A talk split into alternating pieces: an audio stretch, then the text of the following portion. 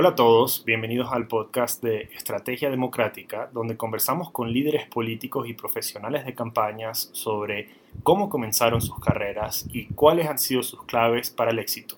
Soy Martín Molina, consultor de campañas, sociólogo de Harvard y fundador de Estrategia Democrática.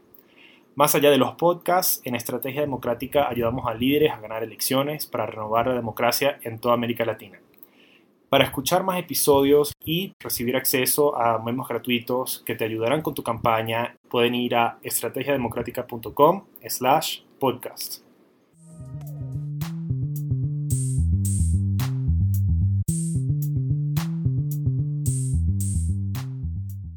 Bienvenidos a la segunda temporada de nuestro podcast.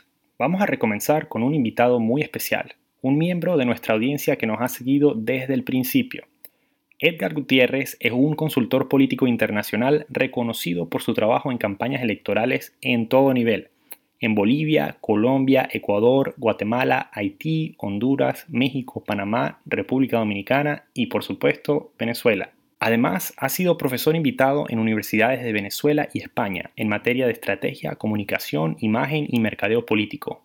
Miembro de De Bengochea Associates, en este episodio nos cuenta de la estrategia detrás de la victoria de Luis Abinader en República Dominicana, el primer presidente latinoamericano electo en tiempos de pandemia.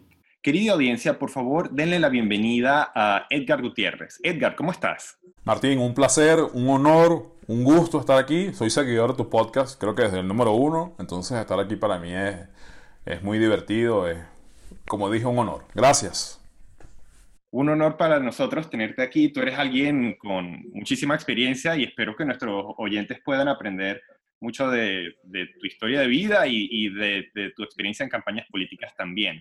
Eh, y sí, la, verdad es que eh, tú eres uno, seguramente el primer eh, invitado en llegar a este podcast después de ser oyente. Así que gracias. Hay que escucharse porque ah, uno tiene que aprender de, de los colegas, uno tiene que aprender de las experiencias uno, uno siempre aprende, Martín. Hay gente que cree que lo puede todo y sabe de todo en este negocio y esos por lo general son los que menos saben y los que más llevan a fracasos. Así es, totalmente. Y bueno, después de toda esta conversación, espero que nuestro, nuestra audiencia también tenga tiempo de escuchar tu podcast, eh, Bestiario Político, eh, y, y, que también tengan tiempo de, eh, ver tu perfil en las redes y, visitar tu website. Pero comencemos desde cero, comencemos desde el principio. Cuéntame, cuéntanos un poco de cómo entraste al tema de la política y cuál fue tu primera experiencia en alguna campaña electoral o en la consultoría política.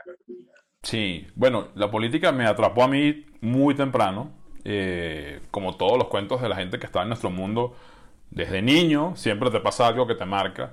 Cuenta la leyenda que un día estaba por el Congreso Nacional eh, y vi, vi, el escudo pues de, en el Congreso y grité el gocho, que era como se le decía a Carlos Andrés Pérez en el 73.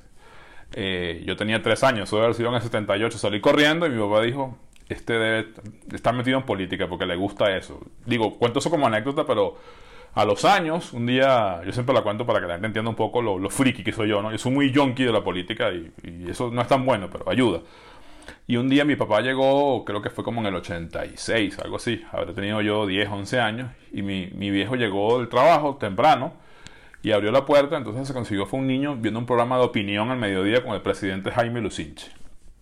Eh, evidentemente eso no es común, mi papá ya seguía sospechando ya que lo perdí, o sea, no tendré un ingeniero, no tendré un médico, un abogado, sino alguien metido en política. Y así era, yo estaba muy pendiente de, sin entender muy bien, por supuesto, lo que pasaba, yo estaba muy pendiente de lo que pasaba en política. O sea, yo, yo fui uno de los sujetos receptores de la publicidad de Lucinchi y Carlos Croes, que era el jefe de la Oficina Central de Información, de, bueno, cómo, cómo se, se regeneraba el país, cuando la verdad que fue una gran deuda externa la que dejó. Eh, y eso, bueno, siempre me, hizo estar vinculado a la política. Seguí acontecimientos desde muy joven, muy temprano.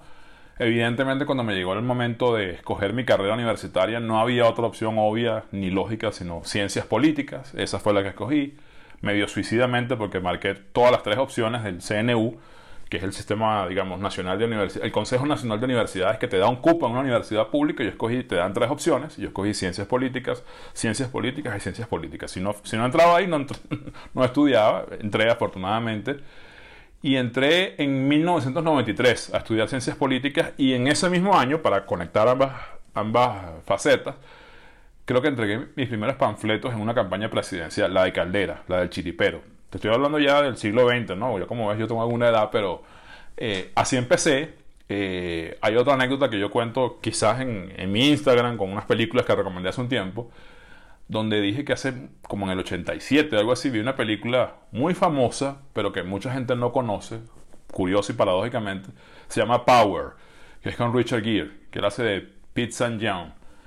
Entonces la película empieza con un look, ¿sabes? Muy divertido, él tocando tambores en un avión privado. Y yo, dentro de mi ignorancia como niño, dije, yo quiero ser eso cuando sea grande. O típica cosa, ¿no? Que hay gente que quiere ser soldado, abogado, enfermero, qué sé yo yo dije, yo quiero ser eso que hace ese tipo. Ni siquiera sabía que se llamaba consultoría política. Pero me metí en el mundo, me metí en el mundo, me metí en el mundo. Entré en la universidad. Evidentemente el mundo universitario es una experiencia muy particular. Eh, tuve como un año sin entender bien por qué cogí eso, porque las carreras, las carreras, como se estructuran las carreras a veces no te ayuda mucho a entender bien, pero alguien me ayudó a, a enamorarme de lo que estaba haciendo eh, mi profesora Magali Pérez Campos, de Historia de las Ideas Políticas Modernas, y entonces la entendí, me cayó el 20, dije, ah, para esto es que estoy estudiando. Y básicamente era pensamiento político, pensamiento político moderno en ese caso. Y entendí muy bien para qué, para qué estudié o por qué, había ratificado esa opción de haber escogido esa, esa carrera. Y tuve la suerte, Martín, eh, de que en, ciencias políticas en, la, en Caracas, tú la puedes, si, si escoges una de las tres menciones, que son politología, relaciones internacionales y administración pública, si escoges la primera, que es como más filosófica, es más de pensamiento político, casi todas tus materias son optativas y yo tuve la gran suerte de poder armar mi carrera o el, minor de mi carrera, como se diría en Estados Unidos, escogiendo cursos de campañas electorales, comunicación política y filosofía política. Yo tengo esa mezcla ahí porque mi verdadera pasión o mi verdadero hobby, como dicen, es la filosofía política, no la consultoría política, pero la armé y entonces mm, no tuve mayores experiencias, salvo la política universitaria de aquella época, estoy hablando del 93 al 98.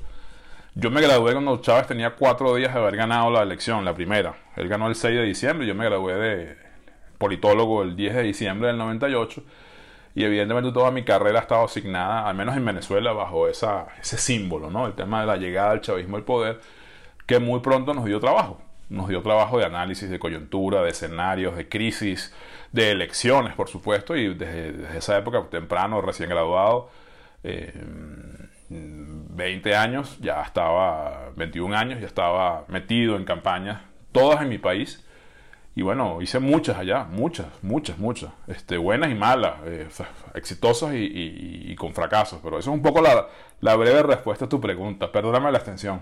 No hay problema. Bueno, déjame también agregar aquí un paréntesis. Para muchos, para muchos de nuestros oyentes que no saben qué es el chipero de Caldera, que fue... Ah, importante. Sí, que fue, fue un periodo en el que los partidos políticos estaban decayendo y Caldera, este candidato presidencial por COPEI, junta a distintos partidos con su candidatura y a eso le llaman el chiripero, ¿cierto? Bueno, el, el, cuento es así, el cuento es que Rafael Caldera, conocido como uno de los padres de la democracia venezolana, junto a Rómulo Betancourt, el, el amo y señor de COPEI, un partido, digamos, de centro derecha o demócrata cristiano, eterno candidato por ese partido, e incluso presidente del 68 al 73 o del 69 al 74, que es cuando toma posesión, eh, bueno, tiene rivalidades, sus delfines, eh, Eduardo Fernández por un lado, que fue candidato en el 88 y pierde, frente a Pérez, y Álvarez Paz en el 93, bueno, le roban el partido, le, le cooptan el partido Caldera estaba en China y generó toda una expectativa y cuando llegó a China dijo que se iba a lanzar y se lanzó por fuera de su partido, por una de las dos grandes instituciones políticas de Venezuela que marcó un campanazo, ¿no? el colapso de la conocida la partidocracia en Venezuela Caldera sale, evidentemente se, excluye de su partido de COPEI y se arma ese chiripero. Le dicen chiripero porque se armaron, digamos, una coalición de partidos, muchos de ellos de izquierda, muchos de ellos partidos que, contra los que Caldera combatió, incluso pacificó, hasta el Partido Comunista lo apoyó. Y despectivamente sus adversarios le decían, no, tú lo que tienes ahí es un chiripero, ¿no? En referencia a, esa minimización de factores que lo, lo apoyaban. Y eso más bien les dio un argumento para decir, bueno, sí, somos el chiripeyo. Es algo así como los, los deplorables de Trump, ¿no? Ah, sí, sí, yo soy deplorable, pero es que la mayoría de los norteamericanos somos deplorables. Bueno, en ese entonces en Venezuela sí, bueno, yo no, yo soy parte del chiripero. Entonces se hicieron, se hicieron una cantidad de piezas y una campaña basada en el chiripero. Eso se recuerda mucho en Venezuela, en la Venezuela democrática de aquella época donde todavía había elecciones, digamos, con regularidad y competitividad. Perdón por la falta de referencia histórica. Yo sé que esto lo escucha gente de todos los países de América Latina, pero bueno, a veces uno se le, uno asume que, que la gente lo sabe. Sí, claro, no, normal, normal. Entonces, cuéntanos un poco más de tu trayectoria desde entonces, desde, desde que empezaste eh, entregando panfletos para el chiripero hasta tu también trabajo en campañas internacionales. ¿Cómo, ¿Cómo llegaste a hacer consultoría a ese nivel también? Sí, eh, yo de esto nunca he hablado. Voy, a aprovechar y voy, a hablar aquí porque yo soy muy partidario de que los consultores no brillan, no existen, siempre están detrás de, de cámara. Pero bueno, la pregunta, la pregunta también tiene su, toque interesante. Mira, no, yo hice eso en la campaña del 93. Recuerdo que trabajé en algunas eh, campañas del 95 que eran regionales, eran como unas midterms venezolanas de aquel, de aquel entonces. Pero todo era muy silvestre, ¿no? Todo era muy desde el voluntariado, muy desde el aprender muy desde la base, muy desde anda y moviliza votantes, anda y entrega eh, panfletos, flyers. Eh, ya una vez egresado, evidentemente uno entiende que uno no tiene experiencia, entras en el círculo vicioso de te piden experiencia pero nunca te dan el primer trabajo, en, en política eso también cuesta mucho. Yo me dediqué los últimos años en la universidad a combatir a los partidos políticos del estatus, una cosa curiosa. Porque yo pensaba que la política universitaria era algo más de autonomía, ¿no? Mucho más de universitaria que... Eso te habla de la inmadurez, ¿no? De uno como, como persona. Entonces yo me volví un independiente y combatía a los adecos, a los copellanos, a todos los que estaban en la universidad. Siempre perdíamos, por supuesto, porque ellos eran más, sobre todo en las carreras de ciencias políticas. Pero finalmente construimos un movimiento que terminó a la postre desplazando eso. Un poco como lo que pasó en el país, ¿no? Aunque con otro signo. Y empecé a, conseguir trabajos más que todo de, de burócrata. Se me volví asesor de una persona que yo quiero mucho, eh, que fue el director general de la Defensoría del Pueblo. Eh, ahí fui su asesor de entorno, ahí se vivía, estábamos en plena época constituyente, plena época de la, la, sí, la transitoriedad, el congresillo venezolano, todo eso que se derivó en el 99, que fue tan convulso y tan interesante. Mientras seguía preparándome, yo fui uno de los primeros que me inscribí en un posgrado de sistemas y procesos electorales. Primera vez que eso existía en Venezuela. Solo armó el profesor Ángel Álvarez, uno de mis maestros. Entonces me metí ahí y él me decía, pero espérate, primero obtén experiencia y después estudia lo que quieras. Yo no, no, profesor, yo quiero hacer esto, yo, quiero, yo me quiero dedicar a esto y bueno, me metí en, ese posgrado hasta que caí, no sé por qué razón, seguramente por los buenos consejos de una amiga, María Eugenia Oleta, en la alcaldía de Chacao, eh, donde había por, hace pocos meses había ganado Leopoldo López, a quien yo conocía, pero de lejos como candidato, y me metí en ese equipo como digamos a trabajar de, de, funcionario público. Yo fui funcionario público y entendí bien lo que significa ser funcionario público, sobre todo a nivel local, pero evidentemente esos años fueron marcados por la diatriba política, el conflicto político en Venezuela, entonces se volvió de un trabajo, vamos a decirlo, más de políticas públicas, si queremos darle ese enfoque, a un trabajo de manejo de crisis permanente, porque el país estaba en una crisis permanente, yo estaba en Chacao, un epicentro de conflictos, de movilización, de muerte, lamentablemente. Entonces creamos un tanque, un think tank, con estudios, con investigación, con, con, análisis, con escenarios, que me dio, me dio muchas herramientas. Eh, ahí aprendí a escribir, como digo yo. O sea, si en algún momento yo aprendí a escribir un reporte o, un documento estratégico, fue ahí. Eh, y evidentemente después Mm, de toda esa crisis donde no hubo elecciones en Venezuela, eh, a partir del 2004 me metí en las campañas. Eh, por supuesto, la de la reelección de, Leopoldo, que era una, una, campaña muy sencilla. Teníamos 80 puntos en las encuestas y no, no había mucho que, que, hacer, pero bueno, sí hizo hoy un trabajo importante. Eh, al tiempo, ya cerré mi ciclo ahí dije, bueno, ya, ya está bueno de, de administración pública, ya está bueno horarios. A mí nunca me ha gustado tener ni jefe ni horarios por un tiempo lo debía tener, todavía era joven, pero entonces me metí de lleno en el tema, digamos, electoral. Eh, esto no lo sabe mucha gente, así que lo voy a compartir aquí en primicia. Al salir yo de la alcaldía de Chacao, me llama un buen amigo, que evidentemente ya sabía que, no estaba en la alcaldía, y me llamó a participar en la campaña la pre-campaña presidencial de Julio Borges a la presidencia en el 2005. Eso es todo, entre los amigos en Venezuela, eso es todo un, una cuestión de chisme y broma, porque dicen, bueno, ¿cómo te vas de un lado al otro tan, tan repentinamente? En eso fue, ese fue el momento donde estaban rompiendo eh, Leopoldo López con Julio Borges y bueno, todo lo que ocurrió en el cisma de, de Primera Justicia. Yo ahí caí de lleno y fueron aproximadamente unos 6, 7 años que yo le metí a, todas las elecciones venezolanas. Yo siempre tenía en mente que necesitaba salir de Venezuela, internacionalizarme. El mercado venezolano es pequeño, en el mejor de los casos tienes elecciones de vez en cuando, pero ya hay un momento donde te saturas ese mercado y dices, quiero estar en Panamá, quiero estar en Nicaragua, quiero estar en México, quiero estar en Brasil. Pero la crisis como que moralmente me obligaba, ¿no? Era como un deber patriótico. Y, y hice todo lo que se pudo haber hecho ahí, o sea, a saber, elecciones de alcalde en el 2004, elecciones de gobernadores en el 2004. Eh, participé en la crisis de, la abstención parlamentaria, la, terrible abstención parlamentaria del 2005, presidenciales 2006, la reforma del 2007, el, referéndum con los estudiantes, la viví en primera línea, soy un afortunado de haber visto cómo se formó eso eh, desde el inicio y, cómo terminó. Eh, eso tengo hasta un libro en la cabeza de, ese episodio, las del 2008. Bien, el 2008 fue un año importante para mí porque hice como 10 campañas en varios municipios, en, varios estados. Eh, siguió después el referendo que se llamó por la reelección indefinida de Chávez en el 2009, parlamentarias del 2010. Eh, y luego entro en la, y lo, lo, compartí con Armando en estos días, por cierto, que fue uno de tus primeros invitados. Después entramos en la pre-campaña presidencial del 2011, donde básicamente ahí era Leopoldo López, Enrique Caprile, María Corina Machado, Pedro, eh, Pablo Pérez y Diego Arria, ¿no? Eh, ahí, bueno, se hizo lo que se pudo, era una elección muy complicada, López estaba inhabilitado, Capriles, para mí desde el 2010 se había eh, posicionado como el candidato a vencer, fue el candidato a la postra de la oposición. en el 2012, curiosamente, yo hice una pausa eh, mi hijo nació en abril de ese año y yo me dediqué a, la familia 400% y solo participé, digamos, muy poco. Era como una suerte de pundits, ¿sabes? Un talking head que iba a los programas y daba su opinión sobre lo que estaba pasando, compartía encuestas, pero yo estaba centrado en mi familia.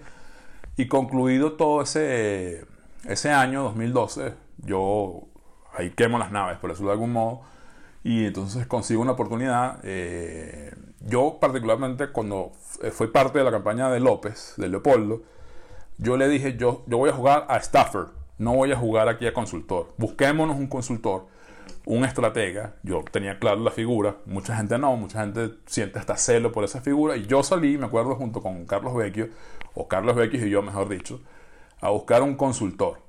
Salimos a, a varios países, hablamos con varios nombres importantes del mercado y dimos en Miami con, con Mauricio de Bengoechea, con quien, bueno, yo armé una relación ahí muy especial, tan especial que eh, el día uno nos peleamos, cuando llegó a la campaña.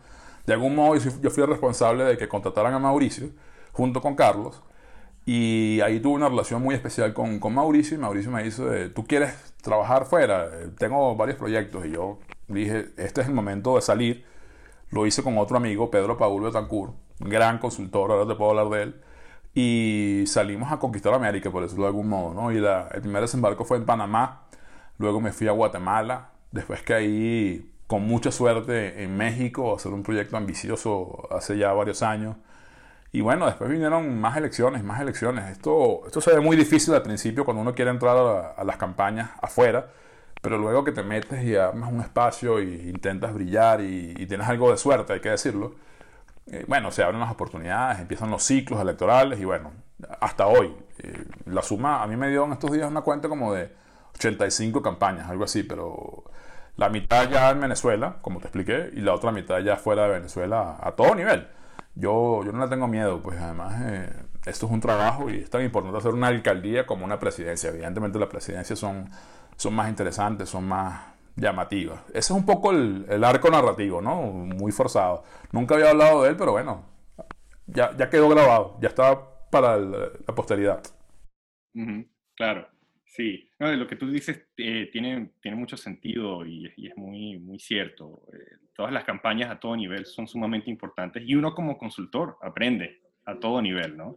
Y, Martín, eh, Venezuela, la Venezuela de ese entonces, que no era democrática, aunque había muchas elecciones, fue una escuela, una escuela para mucha gente que, mira, que tú has tenido aquí en tu, en tu podcast, o sea, Vanessa Sánchez fue una, digo, de tantos eh, colegas valiosos que nos formamos todos ahí, digo, en la batalla, y, nos dio crisis, nos dio escasez, o sea, sentido de escasez, sentido de crisis, sentido de cómo trabajar con muy pocos recursos, cómo asumir un referendo, cómo asumir un revocatorio, eso, que ahora se escucha de eso en América Latina, sucedió en Venezuela.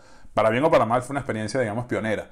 Eh, elecciones de alcalde, elecciones, bueno, el Internet, lo que significó la, la, llegada del Internet a las campañas, que la gente veía como extraterrestres en 2008, la gente veía lo de Obama como, wow, esto es, esto es del otro mundo. Cuando llegaremos ahí? Bueno, llegamos en meses, o sea, el 2009 ya comenzó, digamos, la batalla digital precario, evidentemente, no había todo lo que hoy conocemos, pero Venezuela fue pionera en ese sentido. Yo, yo defendía mucho por esos años que el futuro de lo digital en América Latina ya Venezuela lo había vivido, porque ante un cierre mm, casi total de medios tradicionales, la gente se refugió, la gente que no compartía, digamos, el proyecto chavista, la gente se refugió en, las redes sociales, en lo digital, y, lo que ocurría en Twitter en Venezuela, para ser específico, que es la red más política, bueno, no ocurría en ninguna parte. Creo que ni en México en el 2012 llegó a ocurrir eso, considerando por supuesto los tamaños poblacionales de cada país. Eh, las campañas en Internet fueron, se hicieron desde muy rápido en Venezuela. Quizás no tan profesional como ahora las conocemos, como ahora se podrían hacer, aunque no hay espacio para eso. Pero, pero fuimos pioneros en muchas cosas, eh, en lo digital. Y entonces eso fue otra escuela más. O sea, a nadie le sorprende eso. A veces uno escucha a esos famosos gurús digitales que no existen, diciendo cosas que, bueno, ya uno, te hablan de nuevos medios cuando uno usa eso desde el 2008, ¿me explico? Hace ya 12 años, casi 13 años. Entonces, Venezuela fue una escuela yo tomé una decisión, siempre lo comento en esos términos, yo le entregué varios años de mi carrera al país, a la lucha, pero siempre tenía en la, en la cabeza ese deseo de salir, de internacionalizarme, porque esto es un trabajo que implica mucho de eso, mucho de internacionalización, mucho de eh, compartir con otras culturas, aprender de otras culturas, dar de lo tuyo, de tu, de tu ser, de tu información a, candidatos en, en América Latina y ojalá en Iberoamérica. Claro, creo que muchos de los que estamos en esta industria comenzamos siempre con esa pasión por nuestro país y después es que uno, uno se ve en, otros lados. Sí, así es. Eh, ¿Puedes contarnos un poco sobre tu reciente experiencia con Luis Abinader en República Dominicana? Sí, sí, sí, este, con mucho gusto y, te vas a entender por qué hablo tan rápido de eso. Yo no suelo hablar de los trabajos en los que estoy por respeto, porque creo firmemente en que la estrella es el candidato o es el partido, son los políticos de la elección. Además soy respetuoso de estar ir opinando en programas de opinión en Dominicana o en México sobre López Obrador. Creo que, no sé, no me gusta, no sé si está bien o mal, pero es, mi decisión. Y en el caso de Abinader te puedo hablar con, a, la perfección porque yo no estuve muy metido en la campaña presidencial. O sea, sí estaba al tanto de todo lo que sucedía, sí tenía acceso a la investigación, sí participaba en consultoría pero en realidad, eh, ese proyecto que fue de largo, largo aliento, yo conocí a Abinader en Miami en el 2015, el día que se estaba entrevistando con Mauricio. Mauricio es un tipo que tiene una experiencia en Dominicana impresionante, ha ganado todas las elecciones allá y él estaba con, Leonel Fernández. Eh, cuando entra Danilo al poder, digamos, él se, se separa, él se aleja y Abinader fue tan inteligente que dijo, yo necesito al que los conozca mejor y ese no era otro que Mauricio. Entonces ese día en que ellos se fueron a negociar, eh, yo estaba presente, lo conocí y, fui testigo de cómo, esa, cómo eso empezó tan temprano. Muchas veces los triunfos electorales se cocinan desde mucho antes, ¿no? Eligiendo un buen asesor, escogiendo buenos profesionales, fortaleciendo tu marca partido, una cantidad de, de elementos. Entonces, bueno, llegó el tiempo en que ya la campaña se destapó como tal yo no estaba cerca de eso porque estaba en otras campañas, pero eh, a finales del año pasado me llama Mauricio y me dice, hay que ganar la alcaldía del Distrito Nacional, eh, Santo Domingo. Y fue un viaje así como que me enteré una noche y el día siguiente ya estaba volando desde Madrid a, República Dominicana porque lo esencial ahí era que las elecciones estaban pautadas inicialmente las locales en febrero y las presidenciales en mayo. No había un buen mayo sin un buen febrero. Y un buen febrero, el primer punto que tenías que ganar era la capital. Una elección de 800 mil y tantos electores. Entonces llegué ahí, me metí, hice muy buena química con, Carolina Mejía, la candidata del PRM, eh, y lo logramos, porque además el proyecto inicial era no solo el Distrito Nacional, sino asesorar un conjunto de las principales 10, 15 alcaldías.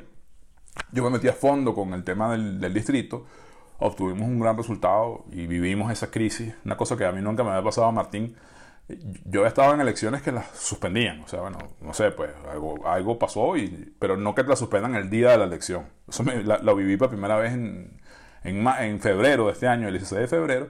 Pero ese era mi rol, digamos, en, la estrategia, que es como tú sabes, aquí hay una orquesta sinfónica donde cada quien toca su instrumento. Eh, mi rol era ese, era, era, mi misión pues era esa, dar un buen febrero. Luego de esa elección yo me fui a Bolivia, a, otro, a otro festín electoral más, como dicen, llegó la pandemia, etcétera, etcétera. Eh, pero si estuve trabajando a distancia, esa es una de las lecciones que me deja esta pandemia, se puede hacer consultoría política perfectamente a la distancia, así como estamos hablando tú y yo. Eh, estuve al tanto, sugerí muchas cosas, vi los procesos de crisis, de cómo llegada la pandemia acababa, digamos, o, eliminaba una vez el factor tierra, el factor movilización, cómo, cómo implementamos cosas. Eh, interesantes. Cómo se vivió la crisis de la enfermedad del candidato. El candidato le dio COVID, no lo olvidemos. Eh, vi toda la investigación muy de cerca, la comenté, la estudié, la analicé. Yo soy un, y perdona la referencia personal, yo soy, es, los grandes consultores que hacían de todo se acabaron, eso ya no existe. Eh, lo que hoy funciona más que todo son armar equipos de especialistas, eso está muy de moda y yo creo que eso es lo, lo sano pero por alguna razón yo me formé mucho en estrategia y tuve mucha experiencia en comunicación política. Fui director de comunicación política, de director de comunicaciones en varias campañas y además me metí mucho en el tema de investigación. Entonces soy como un animal que tiene como esos, esos tres componentes y me puedo mover bien en esas tres dimensiones. Entonces ayudé mucho con la investigación del ahora presidente Abinader y bueno, evidentemente no pude ir el día de las elecciones ni, ni mucho más, pero bueno, participé si quieres que te cuente de verdad cómo fue esa experiencia, bueno, eso fue una experiencia arrolladora, porque al principio el PLD, el Partido de la Liberación Dominicana, era todopoderoso. Si, si en algún país la presidencia es poderosa, dentro del marco presidencialista latinoamericano, es República Dominicana. el Estado dominicano poderosísimo, encabezado por la presidencia, con un presidente popular como Danilo Medina, eh, se veía muy difícil, ¿no? En el 2016 y 2017 se veía imposible un cambio político en 2020. Sin embargo, hubo paciencia, hubo desgaste, eh, hubo estrategia. La estrategia no solamente es, Martín, qué hacer, ¿no? sino como decía Porter, también decidir qué no hacer. Eso también es importante. Y, y, lo vi, lo vi a fuego lento, cómo se cocinó a fuego lento, cómo se trabajó, digamos, el, no el rebranding de Luis Abinader, pero sí cómo perfilar mejor su personalidad. Dos expertas mexicanas brillantes lo hicieron, Edna Martínez y Griselda Magaña cómo le quitaron, digamos, la corbata a Luis. Parecen tonterías. Yo no soy muy amigo de esos del tema de la imagen y que eso gana elecciones, pero eso ayuda a refrescar una imagen.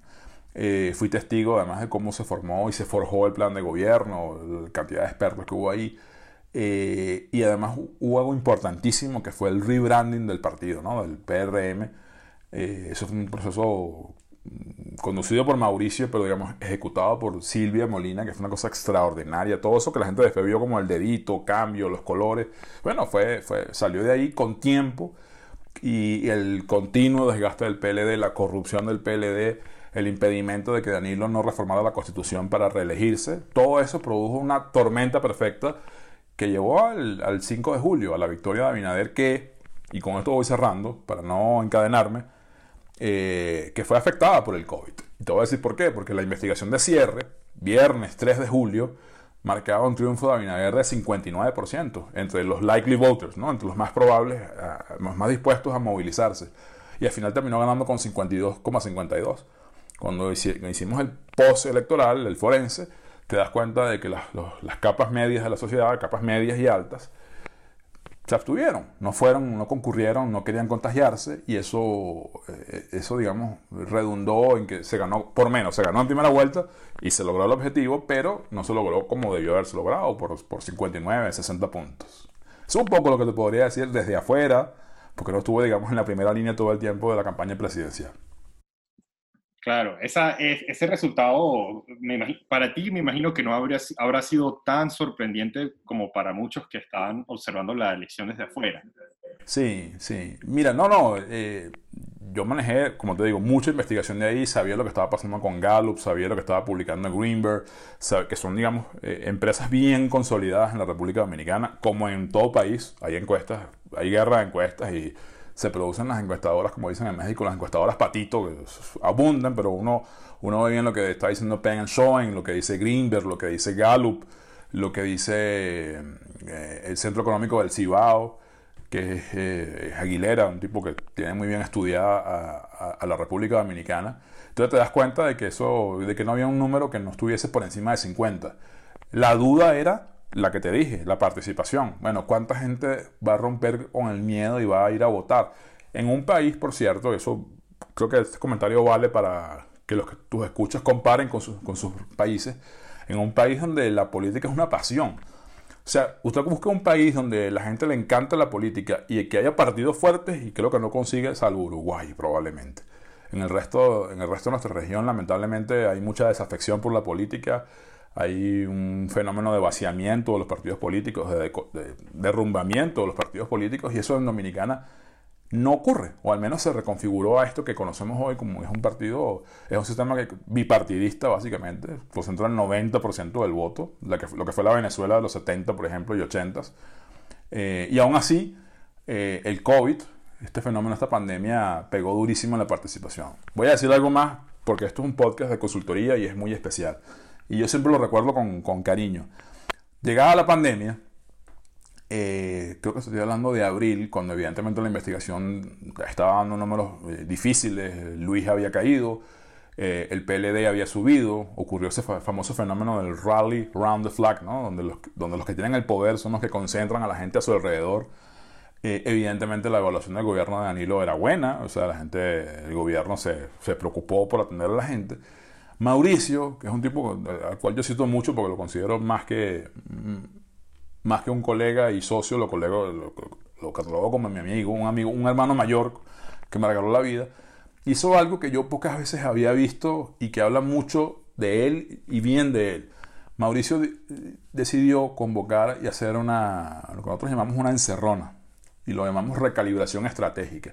Y llamó a varias personas, a varias personas involucradas o no con la campaña, para escuchar ideas, reflexiones, análisis. Eso, eso no ocurre mucho en nuestro negocio, porque en nuestro negocio hay mucho de ego, hay mucho de coraje, hay mucho de, tú sabes, ¿no? De yo me las sé todas, este, yo tengo todas las respuestas, no puedo, digamos, abrirle baraja a, los colegas.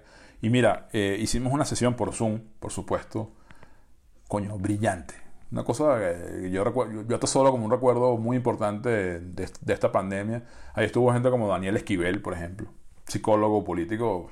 No creo que haya mente más brillante en psicología política que él. Estuvo Jorge Martínez, que era un consultor. El único que estaba en República Dominicana era él. Eh, estuvo Pedro Paulo Betancourt, que no tenía nada que ver con la campaña, pero precisamente esa, era su fortaleza, ver las cosas desde afuera. Estuve yo, estuvo Mauricio, eh, me, faltan algunos nombres, pero y ahí pusimos todo en la mesa. La investigación, los elementos, la información y a partir de ahí todo lo que, lo que hicimos fue acomodarle insumos a Mauricio, el estratega principal, para que él armara digamos, un nuevo camino o un nuevo planteamiento estratégico o el mismo recalibrado. Eso fue interesante. Nunca había visto ese ejercicio, nunca había sido parte de un ejercicio como eso en una campaña. Es raro que tú abras baraja y digas, llames a, a colegas y digas, ¿ustedes qué piensan? Con esta información, ¿ustedes qué harían? Y eso, eso lo viví Agradezco mucho la invitación y es hasta una práctica sana, Martín. O sea, porque como creemos que la competencia es tan fuerte, es tan brava en los consultores, a veces llamar a, amigos, colegas, amigos y después colegas, yo lo diría en ese orden, ayuda mucho porque ahí salieron muchas ideas que a la postre terminaron siendo eh, elementos que Mauricio logró unificar en torno a una mejor estrategia ganadora. No voy a decir una nueva porque se, se siguió con mucho de lo que estaba antes y eso me pareció importante. Eso quería revivirlo aquí en este podcast porque sé que aquí la audiencia lo va, lo va a entender y lo va a recibir bien. Gracias por compartir esa observación tan valiosa. Hay muy pocos lugares donde nuestra audiencia podría escuchar cómo, se desarrollan las cosas en una campaña de alto mm. perfil y detrás de, digamos, los bastidores, ¿no? Em, pero más allá de eso, sobre todo, creo que, que es un consejo muy, muy sensato y, es que eh, en cualquier tipo de escenario uno siempre tiene que evaluar con pensamiento crítico cómo van las cosas y, reinventar muchas veces la forma de, de pensar y, y, la estrategia que uno necesita. Vamos ahora a pasar más o menos a, a, lo que es el cierre de estas, de estas entrevistas, de este podcast. Uh, Y estas son preguntas livianas que, que, le hago a todos mis, mis invitados. No hay preguntas livianas en este podcast, es mentira. bueno, comencemos con, con esta. ¿Cuáles son los, ¿Cuál es el peor consejo político que alguna vez has escuchado en tu carrera? El peor consejo político. Fíjate que esta, esta la he hecho varias veces, por eso estoy preparado para darte la respuesta, pero la he pensado mucho. El peor consejo político que yo he visto, es, eh, que he podido presenciar, y que incluso hasta podría haber dado yo en algún momento, es láncese. Muchas veces eh, el mejor consejo, aunque te, te pegue en el bolsillo como consultor, es no lo haga. No dé ese paso, no invierta ese dinero, no, no invierta ese tiempo, no, no, no lo haga. Ese probablemente sería el mejor consejo, pero termina dándose el peor, que es tu pregunta. Bueno, ese es uno de los peores que yo he visto.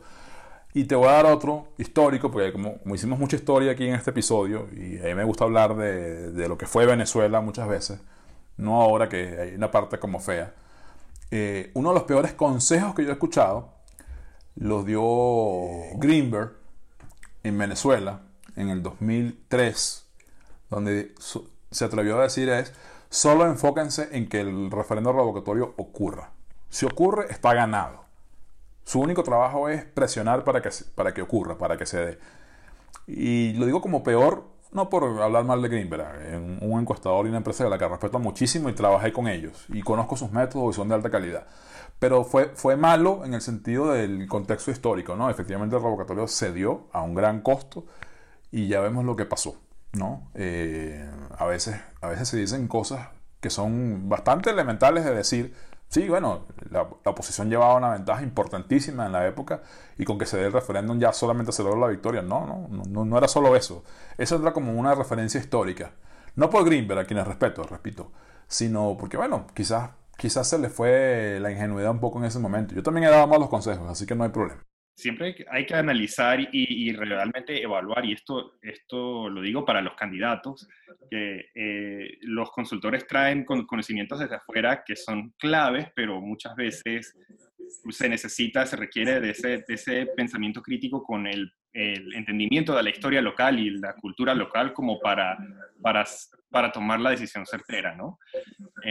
Martín, voy a decir algo más y yo sé que va a, quedar un poquito extenso este podcast, pero en, en este, en, este eh, podcast de Estrategia Democrática, uno de tus invitados eh, hablaba de no responder, que era un mal consejo no responder. Y yo fui eh, uno de los responsables en una campaña de decirle a un candidato, no responda, eso no existe. En México fue particularmente, o sea, yo me confié de que el ataque no, era, no iba a crecer tanto. Eh, no leí bien la, el, el, eventual y potencial crecimiento del issue y de cómo definiría a, a, al candidato que estaba ayudando. Y entonces uno se equivoca, y eso hay que decirlo, hay que ser suficientemente honesto para entender que uno no es Superman y que uno se equivoca. Eh, a veces un, el consultor tiene miedo a decir, no sé. Bueno, a veces también esa es como la lección de fondo, ¿no? A veces lo mejor es decirle a un candidato, no sé por ahora, pero déjame investigar, déjame, déjame estudiarlo mejor, dame un chance, dame, dame unas horas. Tenemos miedo al, al, al, fenómeno del no sé y entonces hay que decir cualquier cosa. Y probablemente en ese momento yo dije, no, no, no le haga caso al ataque, eso no va a crecer mucho, eso no le afecta en sus electores potenciales, etc. Y me equivoqué. Y, y, eso lo conecto para que haya un diálogo entre episodios y entre temporadas de, del podcast de Estrategia Democrática. Eh, siempre hay que dimensionar un ataque, eh, entender no solamente el, impacto del momento, sino su impacto potencial, cuánto se puede escalar, cuánta maldad puede haber detrás de, un ataque, es decir, cuánto se puede escalar y no solamente lo que uno está viendo. A veces uno se queda con los probes nada más, ¿sabes? los globos de ensayo y dice, no, no va a pasar nada. Y lo que te viene después es un aluvión que te moja, que te revuelca y, y esas son las cosas que uno le enseñan, lamentablemente. Lo digo ahí como reflexión. Eso también ha sido uno de los peores consejos que yo haya escuchado. Uno que yo di. No le haga caso a ese ataque. Claro.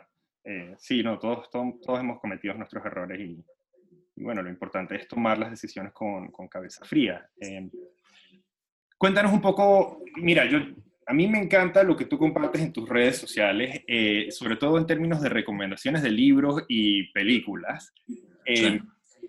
Tienes mucho, hay mucho que, se puede sacar de ahí, pero ¿cuál sería el, libro número uno que, ha formado tu modo de operar en la vida y en la política? The Election Game and How to Win It, by Joseph Napolitan. El juego de las elecciones y cómo ganarlo, de Joe Napolitan, el, el digamos, el padre fundador de nuestro, de nuestro trabajo, de nuestra rama de consultoría, que es la consultoría política. Es un libro que está ambientado en los 60. Tiene, tiene sus ejemplos. Cuando fue escrito fue, digamos, estaba Humphrey, estaba Kennedy ya había muerto. Estamos hablando de cosas muy viejas, hace 50, 60 años pero la, la, sabiduría que expresa Napolitan ahí, yo no he conseguido un libro que me llene más en consultoría política, en consejos para gente que se inicia en esto, que ese libro. Búsquenlo, se acaba de reeditar hace poco, ahí tiene una portada, yo tengo la versión viejita, dañada, arrugada, pero lo atesoro mucho. Es más, es un libro que valió la pena traducirlo, Martín. En algún día deberíamos ocuparnos de traducir eso porque no existe, o sea, no existe un Napolitan en español, salvo aquel famoso paper de los de los 100 consejos, muy mal traducido, por cierto, en, la edición que hay. Eh, incluso tiene unas cosas que no se entiende bien en, en, el texto original que publicó Napolitan después de la conferencia en la IAPC en Puerto Rico. Él publicó un artículo que se fue eh, editado en dos partes y habla mucho de Venezuela, por ejemplo, las cosas que él aprendió en Venezuela con las campañas de Piñerúa, las campañas de Pérez.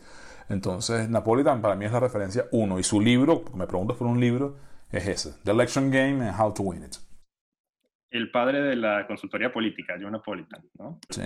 Consultoría política moderna, pero consultores políticos siempre han habido. Claro, buenísimo. Ahora cuéntanos, eh, si tuvieras un consejo o si pudieras decirle una cosa a todos los venezolanos en este momento, eh, ¿qué, ¿qué les dirías? ¿A los ciudadanos o a los que trabajan en consultoría? A los ciudadanos. Y si quieres también hablarle a, los consultores, por supuesto. Bueno, empiezo, empiezo por eso último. Los consultores que están en Venezuela, que siguen trabajando en Venezuela, gracias. Esa es mi única palabra. Gracias. Porque hacen, hacen algo que yo por razones de distancia, de tiempo, no puedo hacer y sé que muchos colegas míos fuera tampoco lo pueden hacer. Uno, puede, uno ayuda como, como puede, ¿no? Y desde donde puede ahora a, a, la causa. Eso es lo que yo le diría a los, a los consultores venezolanos presentes en territorio. Gracias. Y a la ciudadanía, eh, no, me quiero, no, no, me quiero lanzar un discurso político, pero estamos en un momento donde lo que provoca es echar la toalla, tirar la toalla y no pelear más. No, no, no se ve ningún tipo de esperanza por ningún lado. Todo lo que recibimos son malas noticias, eh, la situación de, digamos, de crisis económica, de crisis energética, de crisis moral, de crisis política, toda esa conjunción de crisis es apabullante. Pareciera que no hay salida. Eh, hay quien dice que no la hay. Y esa es una respuesta posible. Quizás no la queremos enfrentar como, como tal, pero es posible. Es decir, no puede ser peor el momento histórico en Venezuela. Siempre tiendo a creer que va a ser, se va a poner peor. Y diré algo más. Va a empeorar mucho más antes de que comience a mejorar en algún momento. Dicho eso, mi única reflexión, mi única petición porque sé que lo hacen en este modo, es no hay que dejar de luchar. O sea, pase lo que pase, eh, ese will to fight no podemos, digamos, reducirlo, eliminarlo. Eh, uno, uno tiene que asumir primero mental y después físicamente el tema de la resistencia. O hay que resistir. Eh, sé que suena dificilísimo. Sé que incluso hasta puede sonar irónico cuando lo dice alguien desde afuera. pero conociendo mucho lo que hacen gente que está adentro, lo que les pido es resistencia, fuerza, porque la principal batalla está en la mente. En la medida en que creamos que todo se acabó, de que no hay esperanza, ellos ganan y nosotros perdemos. Y lo digo así en clave binaria, porque así funciona. Eh, es un juego, digamos, de ellos contra nosotros, lamentablemente. A eso llegó la política venezolana, que fue ejemplo y caso de exportación en décadas anteriores. Bueno, a eso llegó y eso hay que enfrentarlo con suficiente gallardía, primero mentalmente, o sea, hay que mantener el will to fight. Eso que decía Churchill, ¿no? En ese famoso discurso, hay que pelear en las playas, en las montañas, en todos lados, pero nunca nos vamos a rendir. Eso es lo único que yo le diría a la gente hoy. Suena muy político, suena muy etéreo, pero para mí ese es el punto uno, no perder la capacidad de lucha en este momento. Sí, no, no nos podemos rendir. Bueno, muchísimas gracias, Edgar Gutiérrez. Lo escucharon aquí en el podcast de Estrategia Democrática eh, y pueden seguirlo en sus redes sociales. Eh, su handle es arroba gedgar en Instagram, Twitter y Facebook también. G Edgar D, con una D al final, eso es importante. Edgar D. Muchísimas gracias, Edgar.